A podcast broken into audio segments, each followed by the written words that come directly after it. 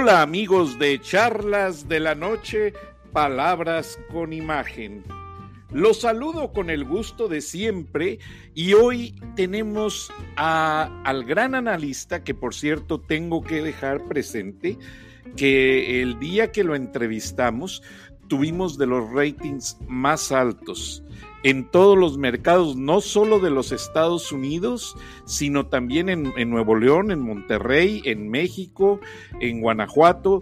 Tuvimos hasta en Irlanda gente que lo escuchó, lo cual me da mucho gusto. Hola Plácido, buenas noches. buenas noches, mi querido Frank. Bueno, sabemos que andas en Venezuela eh, preparando una asignación especial. ¿Nos podrías dar una antelación de estos y lo que nos puedas informar? Porque yo sé que tienes tus columnas, tienes tu programa también y no quiero robarte la exclusividad de la información que tú estás trabajando. Con mucho gusto, Frank. De hecho, este, muy honrado de que tengas la primicia de esta información que tú vas a difundir precisamente y que luego me voy a ocupar de, ese tema en las columnas que escribo pues, en, los periódicos y en medios digitales a nivel nacional y fuera de México. Los puedes mencionar eh, todos para que la gente vaya teniendo un antecedente, la mayoría de ellos cuando menos. Bueno, pues son, son diferentes medios a nivel nacional que operan desde el Horizonte este Azteca, desde SDP Noticias, que trabaja para la organización también, afiliados a, medios de Televisa. Son muchos, mi querido Frank, afortunadamente, y, y, pues mi columna se publica todos los días. De hecho, un detalle simpático aquí en la asunto es que parece ser que nada más Catón y tu servidor somos los únicos que escribimos todos los días a nivel, a nivel nacional. Este es un dato este, que vale la pena mencionar.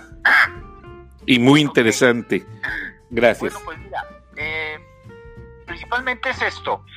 Eh, estoy en Venezuela porque me reuní con un grupo de la reserva, de la reserva militar del llamado Ejército Bolivariano. Eh, se trata de civiles ahora, pero que todos fueron militares de, un rango considerable en, en, la milicia, en la milicia venezolana principalmente eh, muchos de ellos son de extracción pemona. Eh, los pemones son una valiente raza venezolana eh, de naturales que viven en las ciudades o en las comunidades cercanas a la frontera entre Venezuela y Brasil. Ellos, para que tengas una idea del, del nivel de impacto que tienen en, en la comunidad venezolana, ellos han, ellos han estado huyendo debido a la persecución del régimen de Maduro. Eh, se, han estado yendo hacia Brasil por la persecución que, de que han sido objeto. La última persecución que, que se concretó en contra de ellos ocurrió el año pasado cuando la ayuda humanitaria empezó a fluir. Se habló mucho en el mundo de la ayuda que fluía desde Venezuela. Tú te acordarás de eso, Frank. Sí pero, pero por alguna razón eh, los medios internacionales no destacaron que una buena parte de esa ayuda humanitaria a Venezuela eh, provino de Brasil y fue promovida precisamente por los Pemones. Eh, en aquella ocasión hubo una resistencia por parte de ellos que se opusieron a, a los bloqueos que las fuerzas de Maduro implementaron en, en la frontera entre Brasil y Venezuela y ocurrió que murieron entre 40 y 50 pemones que fueron eh, pues prácticamente acribillados por las fuerzas de élite de, Maduro cuando eh, trataron de boicotear la llegada de principalmente alimentos y medicinas desde Brasil hacia, hacia el pueblo de Venezuela. Entonces, estoy en contacto ahora en este momento en una ciudad al, pie de los Andes eh, que se llama Mérida, como la Yucateca de México. Eh, nada más para que te ubiques en el mapa, eh, Mérida está a 168 kilómetros al sur del hermosísimo lago de Maracaibo y es, es una ciudad eminentemente petrolera. aquí en, aquí, en, aquí en Mérida yo me reuní con este grupo de, de, militares en retiro que está operando en, en, la clandestinidad. Eso, eso es importante mencionarlo. Y yo no puedo citar en este momento sus nombres porque literalmente me dijeron, eh, si, si, nos, si nos mencionas, nos van a matar, porque prácticamente los tienen amenazados y muy bien localizados. Entonces, eh, hay, hay varios aspectos de información muy importante que, que, han salido en estas reuniones. ¿Por qué me invitaron a estar en, en Venezuela? Porque de alguna manera eh, este grupo de gente está muy interesado en que se le siga la huella al trabajo que están haciendo eh, agentes de inteligencia cubana que operaban eh, principalmente en las inmediaciones de Caracas y que eh, esta gente, los pemones que están en, la reserva militar, tienen información que me han pasado de que se han trasladado a la Ciudad de México. Están, están, de alguna manera están trabajando en lo que se llama una infiltración no ideológica. Entonces, eh, como ellos están recibiendo información por parte de gente del mismo gobierno de Maduro que está inconforme por la manera en que los cubanos se están adueñando cada vez más de los hilos que mueven la economía venezolana, e, esa gente dentro del gobierno del gobierno de Maduro está filtrando información a este grupo de resistencia clandestina y como tuvieron noticia de que se ha presentado en los últimos siete meses una fuerte movilización de gente cubana a, México, me contactaron, eh, me han de haber leído en, en, algunas de las columnas que yo reporté, que tú recuerdas, en el 2018 desde, desde mi estancia principalmente en Caracas, eh, me contactaron porque querían tener una visión de primera mano de lo que está ocurriendo en México en la llamada cuarta transformación. Entonces fue un intercambio de, información. Yo les, yo les platiqué a ellos la forma en la que estoy viviendo en México, el, proceso que se le llama revolucionario eh, de la cuarta transformación que, dirige eh, López Obrador, y ellos me dieron información importante sobre las localizaciones, los nombres y los cuatro ejes sobre los cuales se está moviendo la inteligencia cubana en este momento en México, Frank. ¿Ok? Entonces, eh, la información que yo tengo en este momento y que te voy a pasar ahora, eh, habla claramente de un nivel de infiltración que ellos le llaman de nuevo no ideológica, en cuatro, cuatro segmentos que a los cubanos les interesa mucho en el caso de México. Y aquí es importante decir de antemano que en pláticas que yo he tenido con empresarios mexicanos, he notado que en la empresa privada mexicana se cree que los agentes cubanos están trabajando dentro o infiltrados en el gobierno de López Obrador.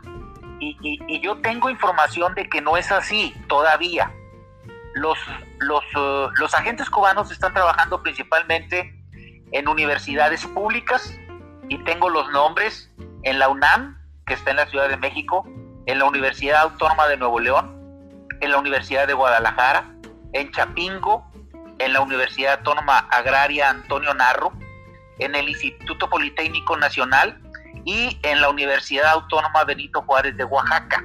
Ese es en el segmento específico de universidades públicas eh, que ellos seleccionaron. Pues son los más importantes y los más nutridos. Sí, sí, eh, se trata de universidades emblemáticas, universidades emblemáticas. Entonces la primera, la primera conclusión de esta charla contigo, Frank, y con tu radio escuchas, es mencionar que esos cuatro ejes de intervención están perfectamente identificados. Yo ya tengo toda la información, tengo los nombres inclusive de los agentes cubanos, tengo las fechas de llegada, inclusive las aerolíneas por las que viajaron, en su momento yo voy a divulgar a través de las columnas que publico todos los días. Otro, otro punto importante, el, el, segundo, el segundo segmento que les interesa para efecto de hacer ese proceso de de intervención no ideológica en México son los sindicatos de maestros. Los sindicatos de maestros y específicamente uno que se conoce como la Coordinación Nacional de Trabajadores de la Educación, que es un movimiento disidente al Sindicato Nacional de Trabajadores de la Educación de la tristemente célebre Elba Ester Gordillo, que tú sabes muy bien de quién estoy hablando, este, que está considerada como la cliente más importante de, de, las tiendas de marca en los Estados Unidos, una de ellas Niman Marcus, y perdón por el, por el, comercial, pero así es. Entonces, los cubanos están trabajando en México en, específicamente en la Coordinadora Nacional de Trabajadores de la Educación. El tercer segmento, según los documentos a los que yo tuve acceso, que están activos en este momento en México, son las organizaciones del campo, y como hablar de organizaciones del campo se puede prestar a muchos nombres que pudieran surgir por ahí en la interpretación, yo menciono en este, en este momento los nombres específicos en donde ellos están trabajando.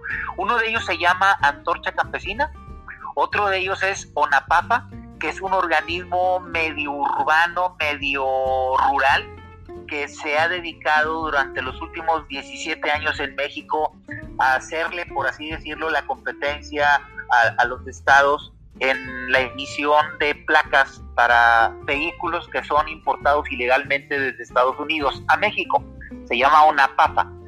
Otro, otro, otro, otra organización dentro de lo que tiene que ver con el campo mexicano son los comisariados ejidales y específicamente comisariados ejidales del Estado de México, de Guanajuato y de Michoacán. Y aquí es donde empieza la primera conexión de lo que están haciendo los cubanos con, en, México con Estados Unidos, porque resulta que según mis datos, eh, el 75% de los mexicanos que trabajan en Estados Unidos provienen del Estado de México, de Guanajuato y de Michoacán. Casualmente los tres estados seleccionados para esta operación.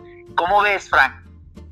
Pues bastante impresionante y sí, tienes razón, hay estudios que han revelado las organizaciones eh, pro inmigrante que los estados con mayor densidad poblacional en menor extensión territorial, como son los que acabas de mencionar, el Estado de México, Guanajuato y Michoacán, son los principales exportadores de inmigrantes hacia los Estados Unidos.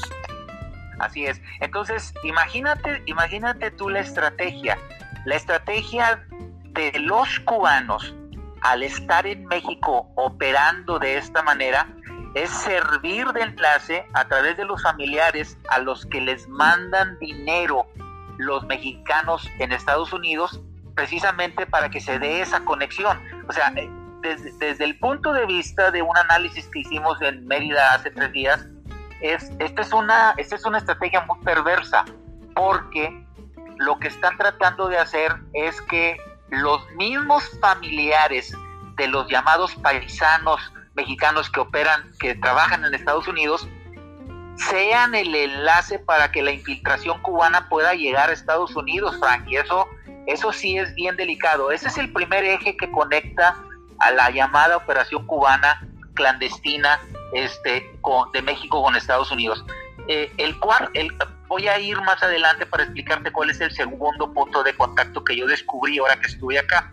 Pero para terminar este segmento, el, el, el cuarto sector en donde están trabajando los enviados cubanos eh, desde Venezuela a México son las organizaciones populares, eh, principalmente aquellas que agrupan a los comerciantes informales en México. Eh, el comercio informal en México, tú debes de saber, Frank, es muy fuerte. El que opera en las calles, en las banquetas y le hace una competencia desleal al comercio este, formalizado, al comercio que paga impuestos. Y, y, algo, que, algo que me llamó muchísimo la atención es que dentro de esas organizaciones que le llaman populares están ciertas entidades feministas y de la comunidad LGBT. Este es el punto importante. ¿Por qué? Porque resulta que la manera en la que están operando estos grupos de cubanos que operan en, México es mediante estrategias de desestabilización que le llaman, de agitación. Por ejemplo, últimamente se han presentado tomas de algunas escuelas y facultades en la UNAM. Tú debes de saberlo. Eh, hay, cierto nivel de convulsión. Las eh, agresivas protestas que se han dado en contra de los feminicidios en la Ciudad de México, en donde eh, a las mujeres que se han manifestado se les infiltran reventadores que empiezan a romper vidrios, a saquear tiendas, y ahí es donde está precisamente el caldo de cultivo que buscan estas personas.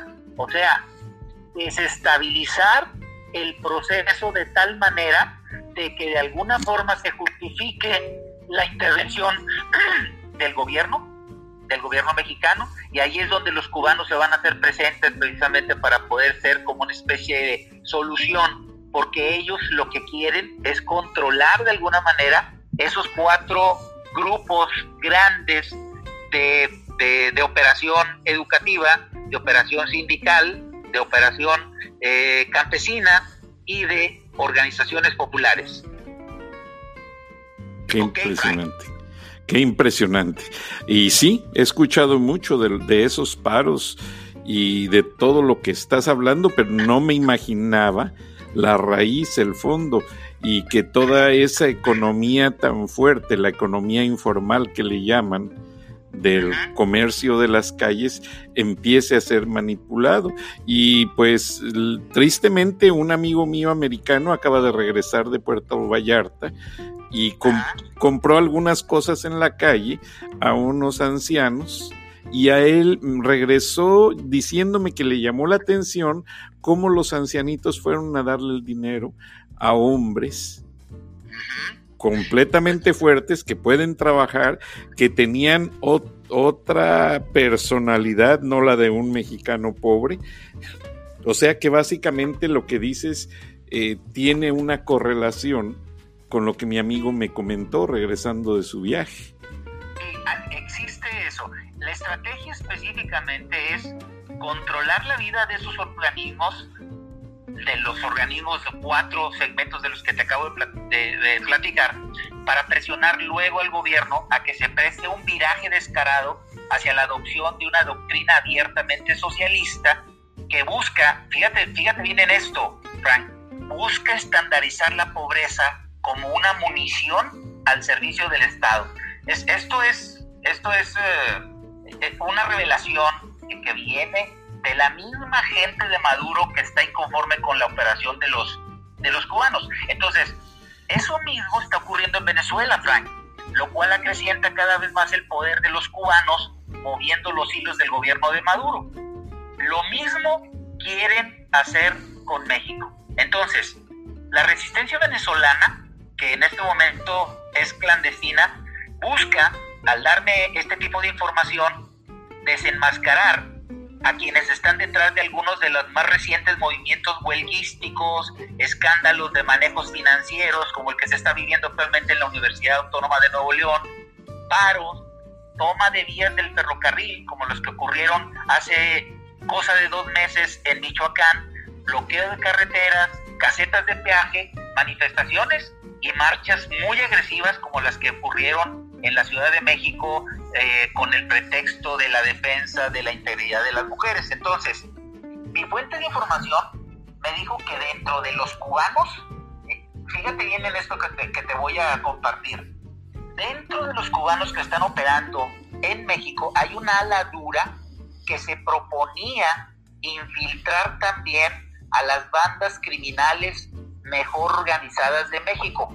O sea, las bandas del narco. El plan que tenía esta ala dura de cubanos era, así como están infiltrando a los cuatro segmentos de organización que te acabo de comentar, hacerlo también con las organizaciones criminales para presionar aún más al gobierno. Este quinto objetivo, le llaman el quinto objetivo, este quinto objetivo me dice la información que tengo en mis manos, fue desechado de momento, eh, a la espera de ver el resultado que obtienen con los otros cuatro. Entonces, en Venezuela existe una creciente resistencia que opera en la clandestinidad. Esta es una noticia importante porque los temones los de la reserva eh, de militares no están propiamente en los equipos de Guaidó, Frank. Esto es importante decirlo porque se podría llegar a pensar que están siendo manipulados por Guaidó. Simpatizan con él, simpatizan con él, pero, pero no tienen, no están en su estructura, eh, no, no aparece ninguno de sus nombres en la, en la estructura del gobierno paralelo de Guaidó. Entonces, lo que están tratando de hacer al llamarme a mí para que sirva como una especie de portavoz de todo lo que te acabo de mencionar, es evitar que gobiernos como el de México, al que le llaman ya un gobierno amigo junto con el de Nicaragua, como el de el de Cuba y como lo fue hasta hasta que Evo fue corrido de Bolivia, el de ese país, en sus intenciones de perpetuarse en el poder. Eh, este, es esta es la primera la primera parte de lo que te quería compartir, mi estimado Frank. Y la segunda que, voy a empezar a platicar si tú, si tú me das el cue. Adelante, tenemos aprobado por patrocinadores y por varias personas. De hecho, te voy a ser honesto, cuando nos comunicamos para preparar este programa, eh, eh, Adrián Bernal, un exproductor de CNN en español, tiene un programa en la estación FM 98.3 que se transmite los sábados y me pidió tus datos para entrevistarte. Ese programa va en inglés, pero no hay problema, ellos tienen un sistema de traducción simultánea muy interesante.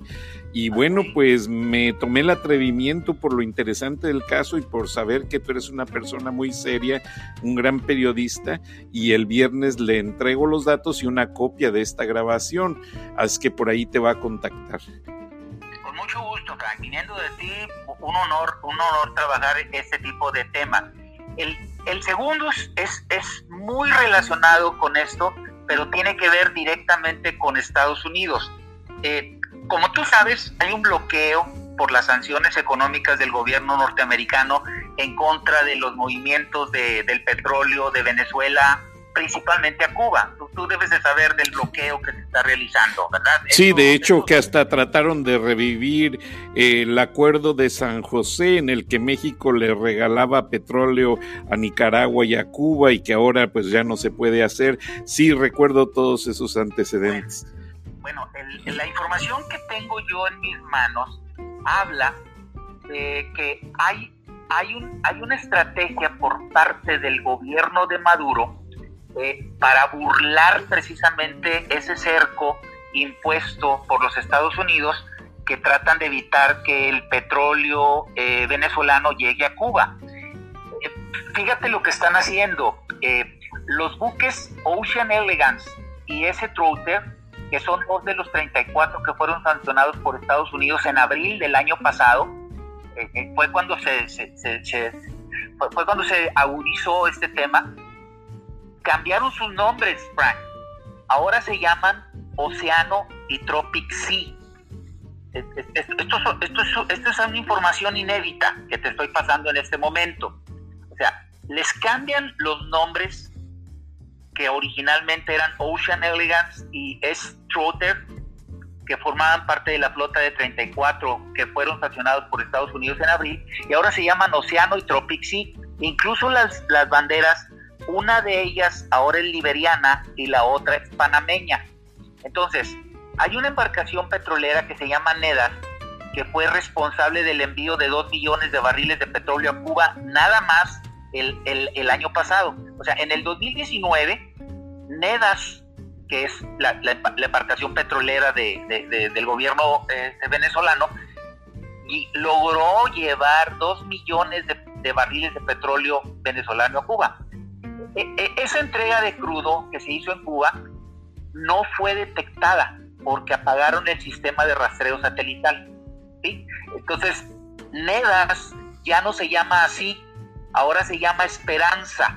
Entonces, este es un tip que, les estoy pasando a las fuerzas de, de, inteligencia de los Estados Unidos, que yo sé que a lo mejor ya lo saben, pero yo creo que no, en el fondo no lo deben de saber, porque esto acaba de revelarse, Frank. O sea, están, están burlando de alguna manera el, cerco mediante estrategias del cambio de nombre de los barcos. Entonces, las sanciones a los barcos petroleros buscan, contra, eh, buscan de alguna manera eliminar la entrada de capital cubano a Venezuela. Tú lo debes de saber. O sea, lo que a los norteamericanos les interesa es que se pare ese flujo, porque el petróleo es la línea vital que sostiene la corrupción del gobierno venezolano. Así, así, tal cual. Entonces, ¿qué es lo que están de alguna manera este, dándoles los cubanos a Venezuela a cambio de petróleo? Inteligencia y seguridad. Principalmente inteligencia y seguridad y un tercer, y un tercer aspecto que tiene que ver con la defensa. Entonces, eh, es, es, muy difícil, es muy difícil que, que una situación como esta que te estoy planteando pase desapercibida para el gobierno norteamericano, pero no está de más que diga al aire los nombres de esas embarcaciones porque están navegando libremente en este momento este por el por el que se le, se le llama el corredor del tráfico del tráfico petrolero en, entre Venezuela y Cuba. Entonces la, la intención es muy clara Frank la intención es muy clara.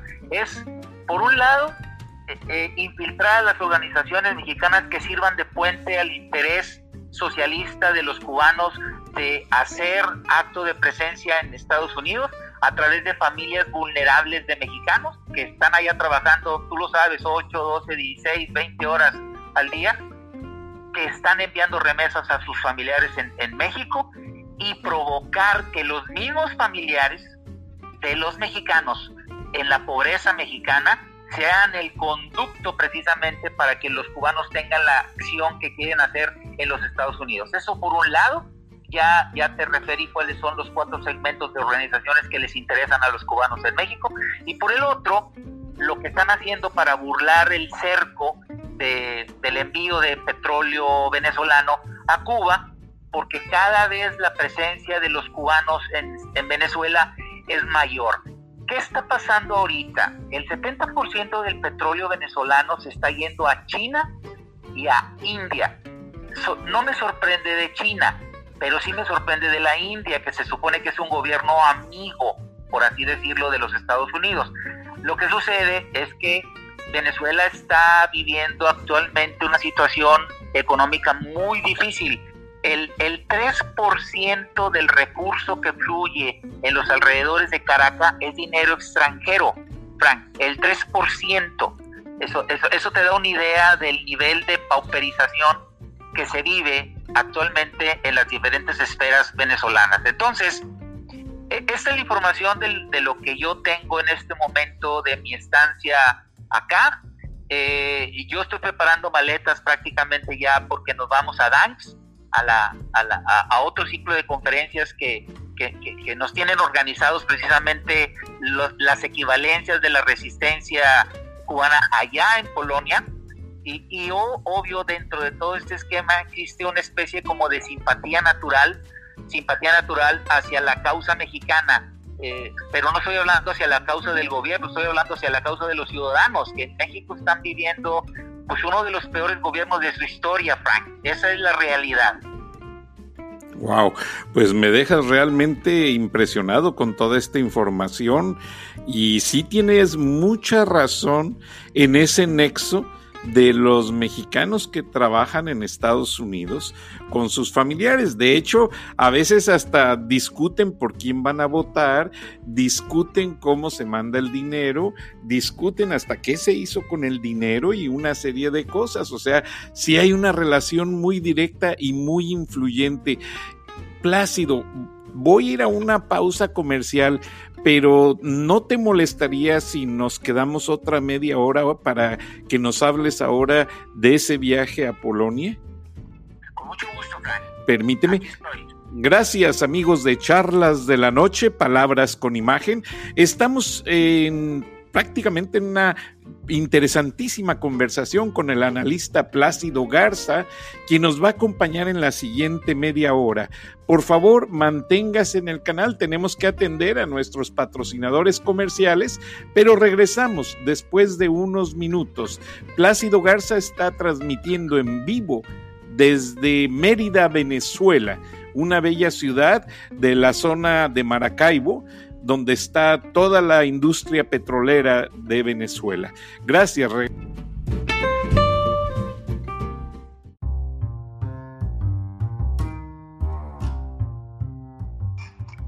Gracias amigos de Charlas de la Noche.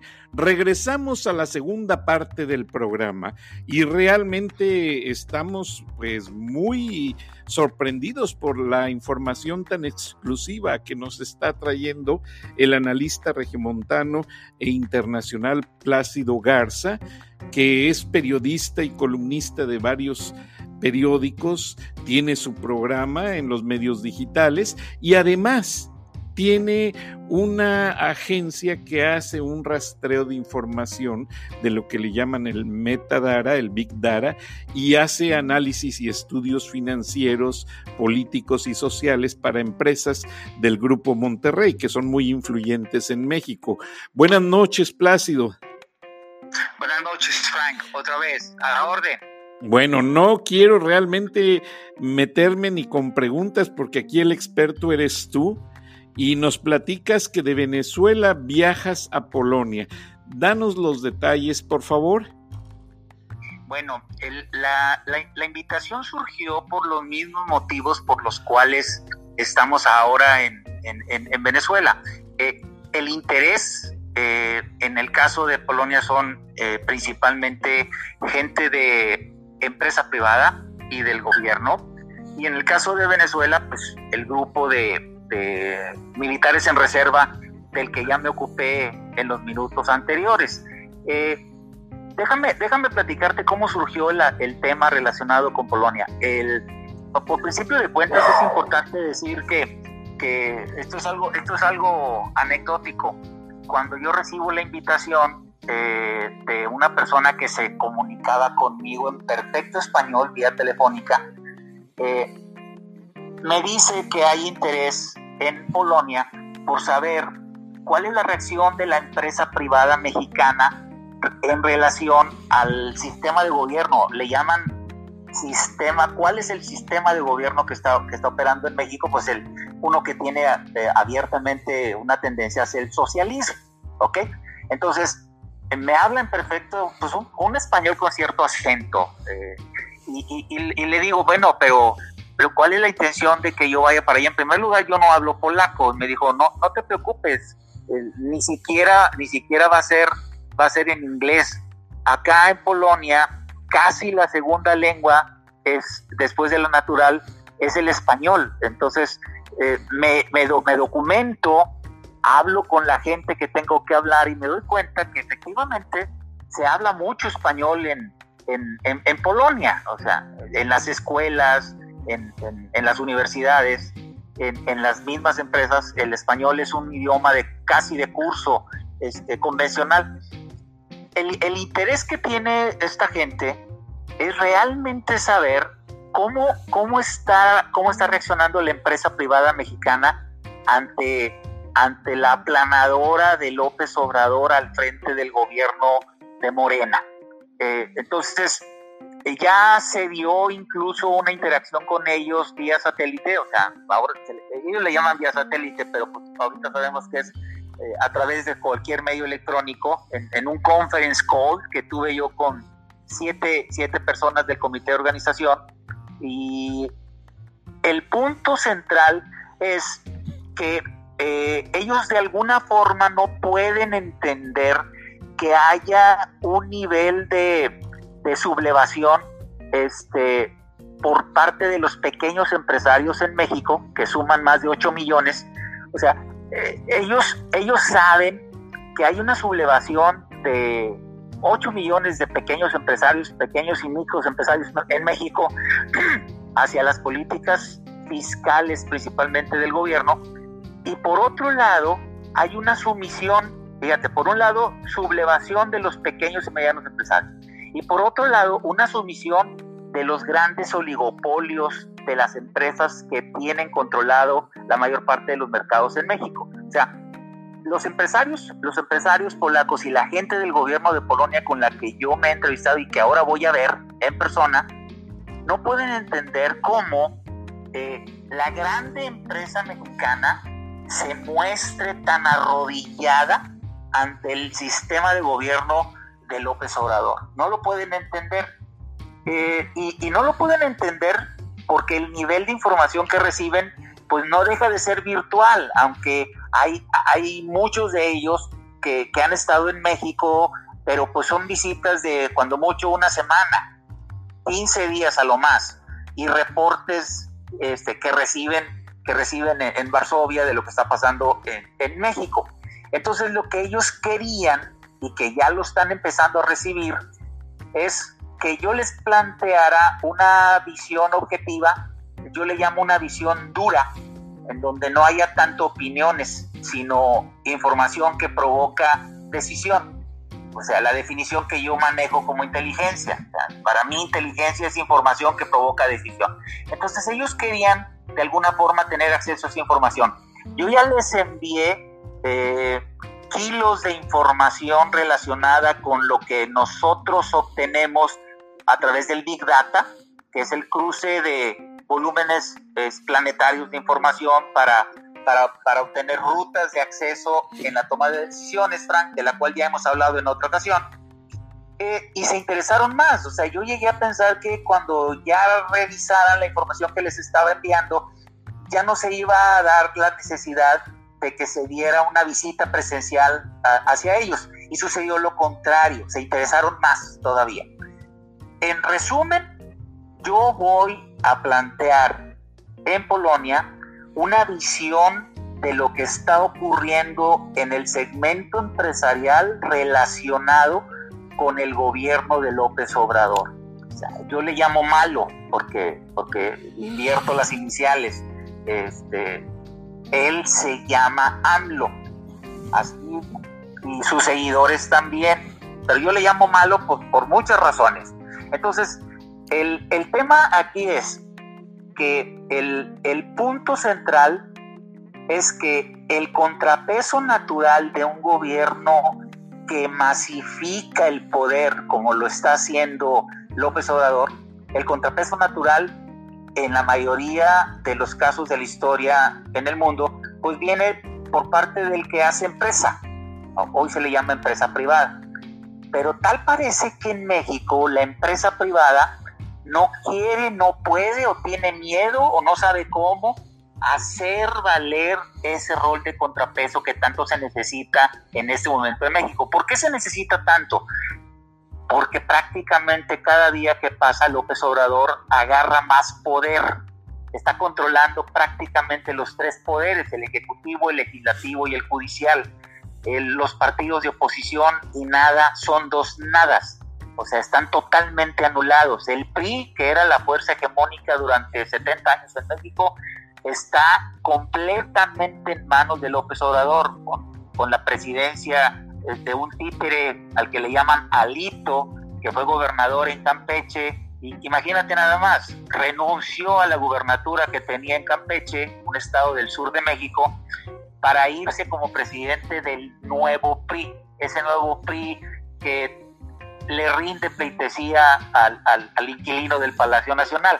O sea, no hay contrapeso en, en México para el, el poder que acumula López Obrador y eso eh, los polacos como que no lo acaban de entender, porque los contrapesos se dan, tú lo sabes, Frank, en Estados Unidos, el contrapeso de la empresa privada contra el, contra el, contra el gobierno de Trump, que aunque sigue teniendo una gran influencia, pues no deja de ser reconocible el, el, el poder que tiene el, capital privado.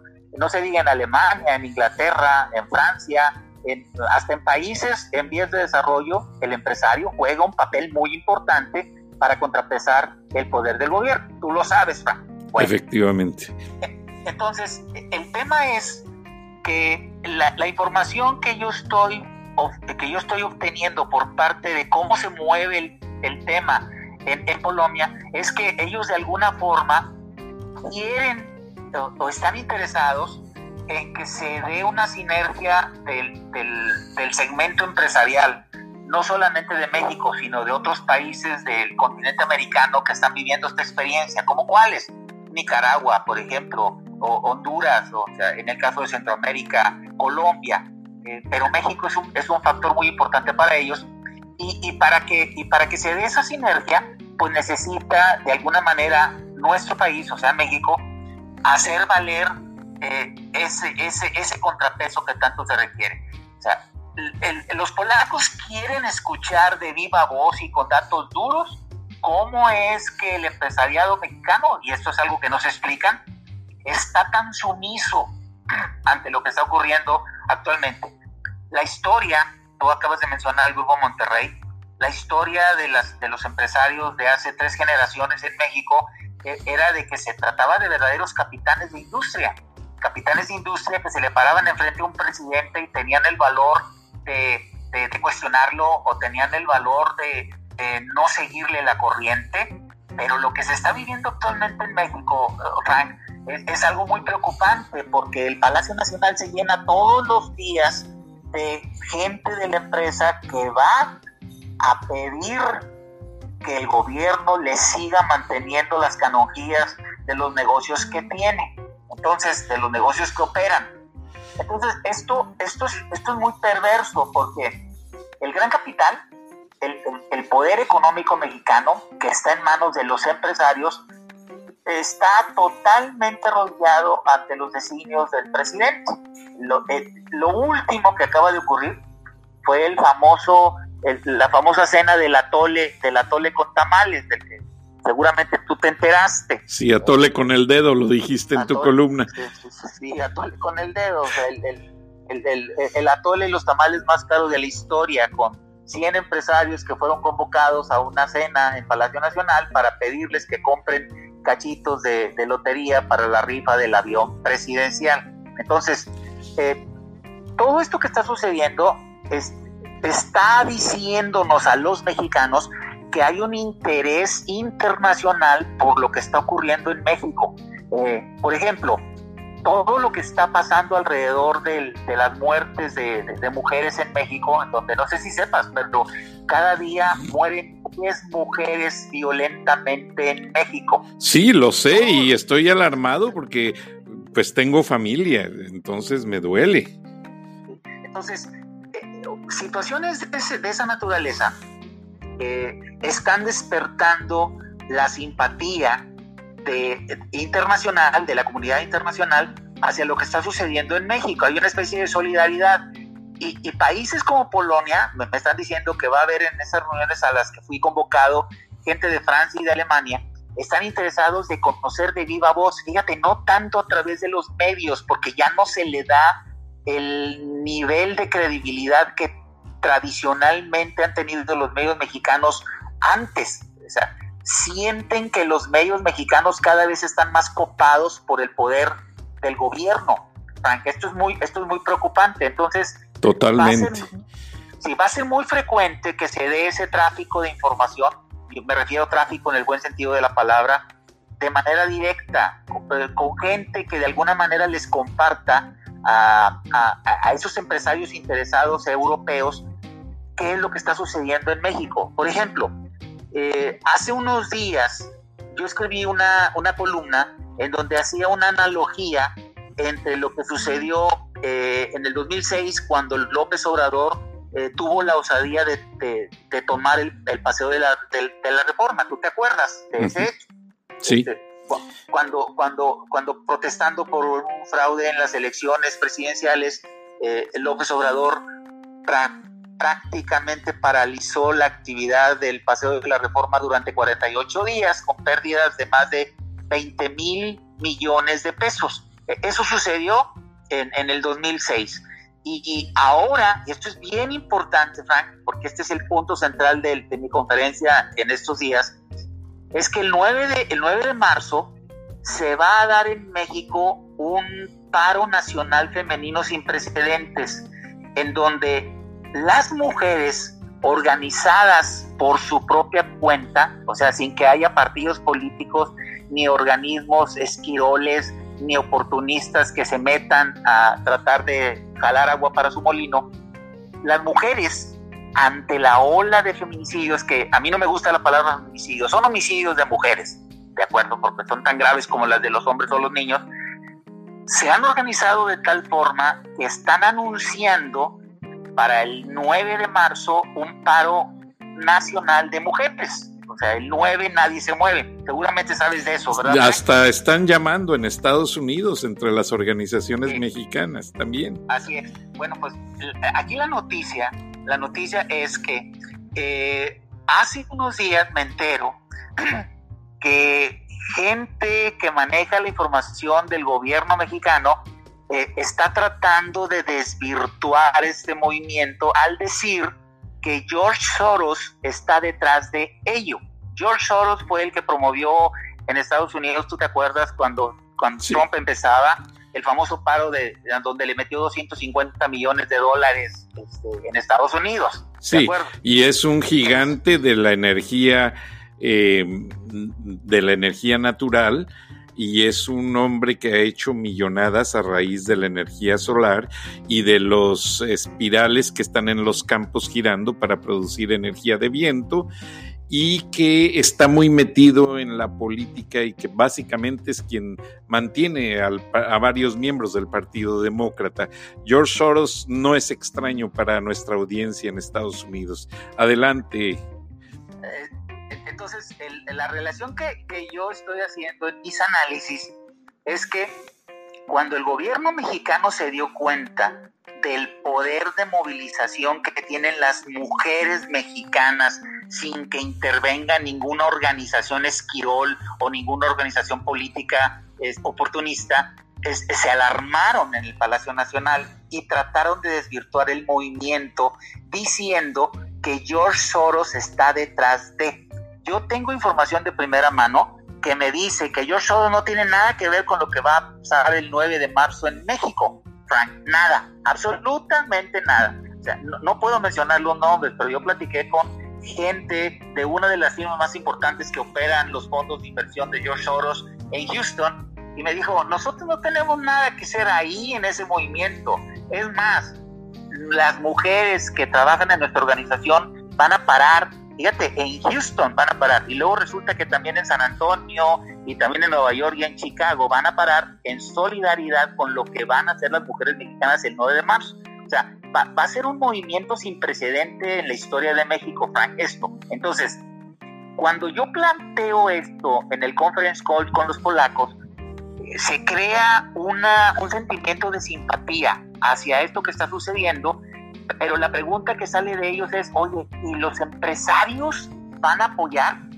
Y mi respuesta es que no visiblemente, porque están cuidando sus intereses. Hazme el favor, están cuidando sus intereses. Eh, sí va a suceder el 9 de marzo que universidades, eh, pequeños, medianos empresarios e incluso algunas empresas grandes van de alguna manera a darle todas las facilidades a sus mujeres para que ese día se queden en casa, porque la idea es que el 9 de marzo no haya ni una sola mujer en, en, las calles mexicanas, Frank, esa es la idea, para hacerle sentir esa presión al, al, gobierno mexicano. Pero, pero, pero la gran paradoja de todo esto es que yo veo en mis análisis una mayor simpatía del empresariado internacional que en el empresariado mexicano porque el empresariado mexicano, salvo muy honrosas excepciones, está viendo los toros desde la barrera, está de alguna manera cuidando sus intereses y no se quieren comprometer ante el gran poder que cada día más a López Obrador. Entonces, yo voy a Polonia a decirle a la gente de allá lo que mis números, no mis opiniones, porque yo no doy opiniones, tú lo sabes, yo generalmente lo que hago es que doy números, datos exactos, parámetros numéricos de tipo y de caracterización, como decimos nosotros, que es lo único que se puede medir y lo único tangible. Y, y esa información que yo tengo nos habla de una realidad de la empresa privada mexicana no muy halagüeña. Es una realidad, yo le llamo muy arrodillada. E, es una realidad muy vergonzante por parte de la empresa privada mexicana, que es, es inaudito que un empresario polaco esté más interesado en apoyar a las mujeres mexicanas que, que, los mismos empresarios. ¿Por qué? Mexicanos. ¿Por qué? Porque están cuidando sus intereses, Frank. De alguna manera. O sea, no quieren que se les, que se les vayan los negocios que están realizando. Entonces, el punto es, en, en, ese nivel de, de, digamos, de falta de oposición en México, lo que yo estoy vislumbrando es que hay una mayor oposición internacional ¿eh?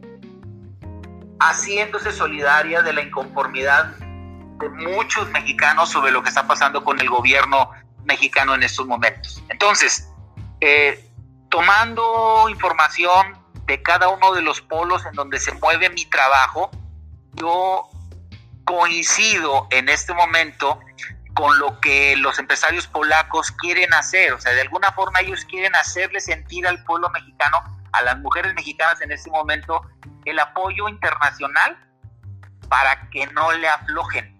Y me lo dijeron en español, esto es interesante, que no le aflojen, que sepan que hay gente fuera de México que apoya la causa y que contrario a lo que sucedió en el 2006, cuando López Obrador tomó el paseo de la reforma, ahora hay simpatía, porque en el 2006 fue repudio internacional. Imagínate tú la marca de México en el turismo mundial, cómo fue afectada cuando más de 3.000 restaurantes en las delegaciones Miguel Hidalgo y Cuauhtémoc en México tuvieron que cerrar, Frank, tuvieron que cerrar porque no se podía transitar por ahí, porque estaban tomadas.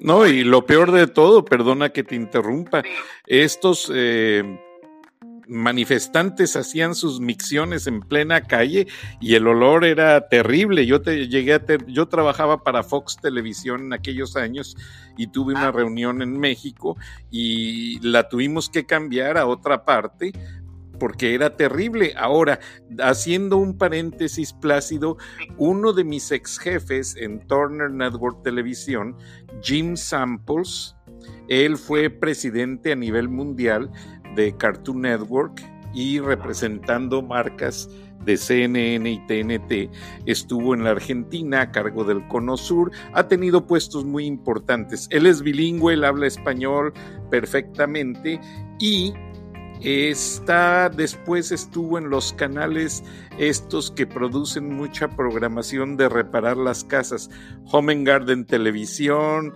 Do It Yourself, todos esos programas. Pero se acaba de jubilar y me manda unas fotos de él reunido con Lech Walesa en Polonia. Y no menciona nada, pero él habla perfecto español y dice que Polonia va a ser un marco muy referente para lo que está pasando en el mundo. Hasta ahí se queda y él pues habla de las maravillas naturales de Polonia, se tomó sus fotos desayunando con Lech Walesa, que tú sabes fue líder eh, pues muy notable en Polonia cuando el movimiento Solidaridad precisamente. ¿Habrá alguna correlación al respecto, Plácido? Yo creo que sí, porque Lech Walesa es de Dansk, eh, él, fue electricista y, y Lech Walesa llegó a ser presidente de Polonia. Eh, no tuvo mucho éxito, hay que decirlo, pero la fuerza que hubo alrededor de él, eh, hay que recordar que él era sindicalista, él fue el famoso líder de Solidarnosc, que, en castellano significa solidaridad. yo creo que sí hay mucha relación, Frank. Yo creo que sí hay mucha relación porque porque todo esto que estás refiriendo en este momento eh, se aplica. Eh, la, la, reacción de los polacos es muy solidaria con el pueblo mexicano, eh, pero no me quedo ahí. yo creo que esto que va a suceder el 9, el 9 de marzo va a ser un, un, un llamado de atención de cómo la incapacidad de un gobierno está siendo presa de los seres más indefensos que puede tener un país, las mujeres y los niños. De verdad es lamentable ver cómo, eh, imagínate tú los argumentos del Palacio Nacional, yo se los, se los dije ah, en el conference call y se los voy a decir ahora que los vea. Imagínate tú un presidente que culpa del brutal asesinato de la niña Fátima que se dio en estos días en la Ciudad de México por parte de una pareja, eh, cuando, cuando fue abordado por unos periodistas en la famosa mañanera, López Obrador dijo que la responsabilidad de esa muerte y de los otros feminicidios era el neoliberalismo. O sea, Imagínate un presidente diciendo eso. Y todavía fue más allá un séquito de seguidores que tiene López Obrador en Monterrey, este, cuando una de ellas, porque es una ex periodista, llegó a decir que los feminicidios en México se inauguraron con Carlos Salinas de Gortari. Entonces, eh, yo jugué un poco con esa, este, esa, esa, esa, aberrante publicación que hizo, diciéndole, bueno, pues entonces ahora eh, el neoliberalismo también es responsable de tantas mujeres que se están muriendo hoy. Y el, el neoliberalismo se supone que López Obrador ya lo terminó. O sea, ¿cómo un presidente responsabiliza de muertes que están ocurriendo hoy, Frank, ¿eh? a un sistema o a un presidente que lo fue hace 30 años? ¿Me puedes dar el nombre de la periodista, por favor? Me encantaría dártelo, pero, pero, y te lo voy a dar. Se llama Marta Samarripa. Ella se llama Marta Samarripa. Seguramente la conoces. Fue candidata a gobernador en el, en el estado de Nuevo León. Y jugó, jugó por, una, por la candidatura de un, de un, eh, de un partido para una, para una, para un yo no sé si alcaldía o, para gobernadora, pero es muy activa en redes. Y, como ella hay muchos este, en ese segmento que voltean al pasado para justificar las desgracias del presente. Así les llamo yo.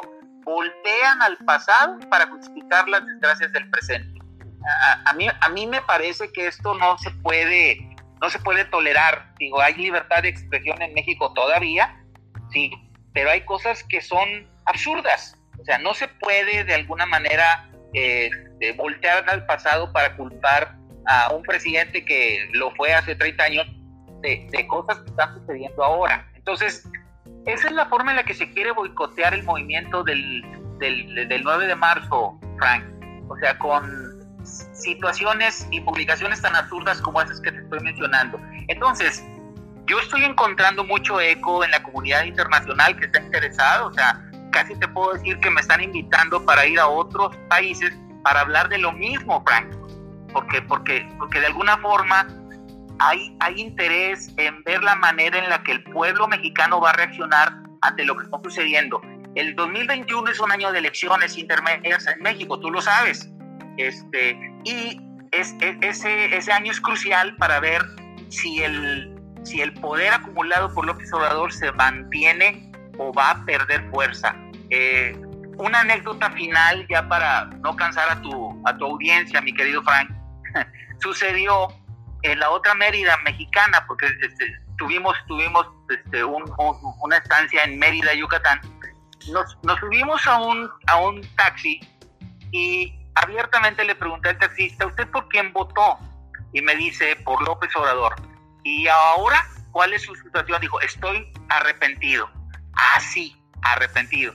Mucha gente que votó por López Obrador, Frank, está arrepentida porque no pueden creer lo que está sucediendo en México. Economía cero, inclusive disminuyendo, un nivel de criminalidad eh, bestial, el más alto en la historia de México, la impunidad de delincuentes a los que López Obrador está arropando. Imagínate tú que los está arropando.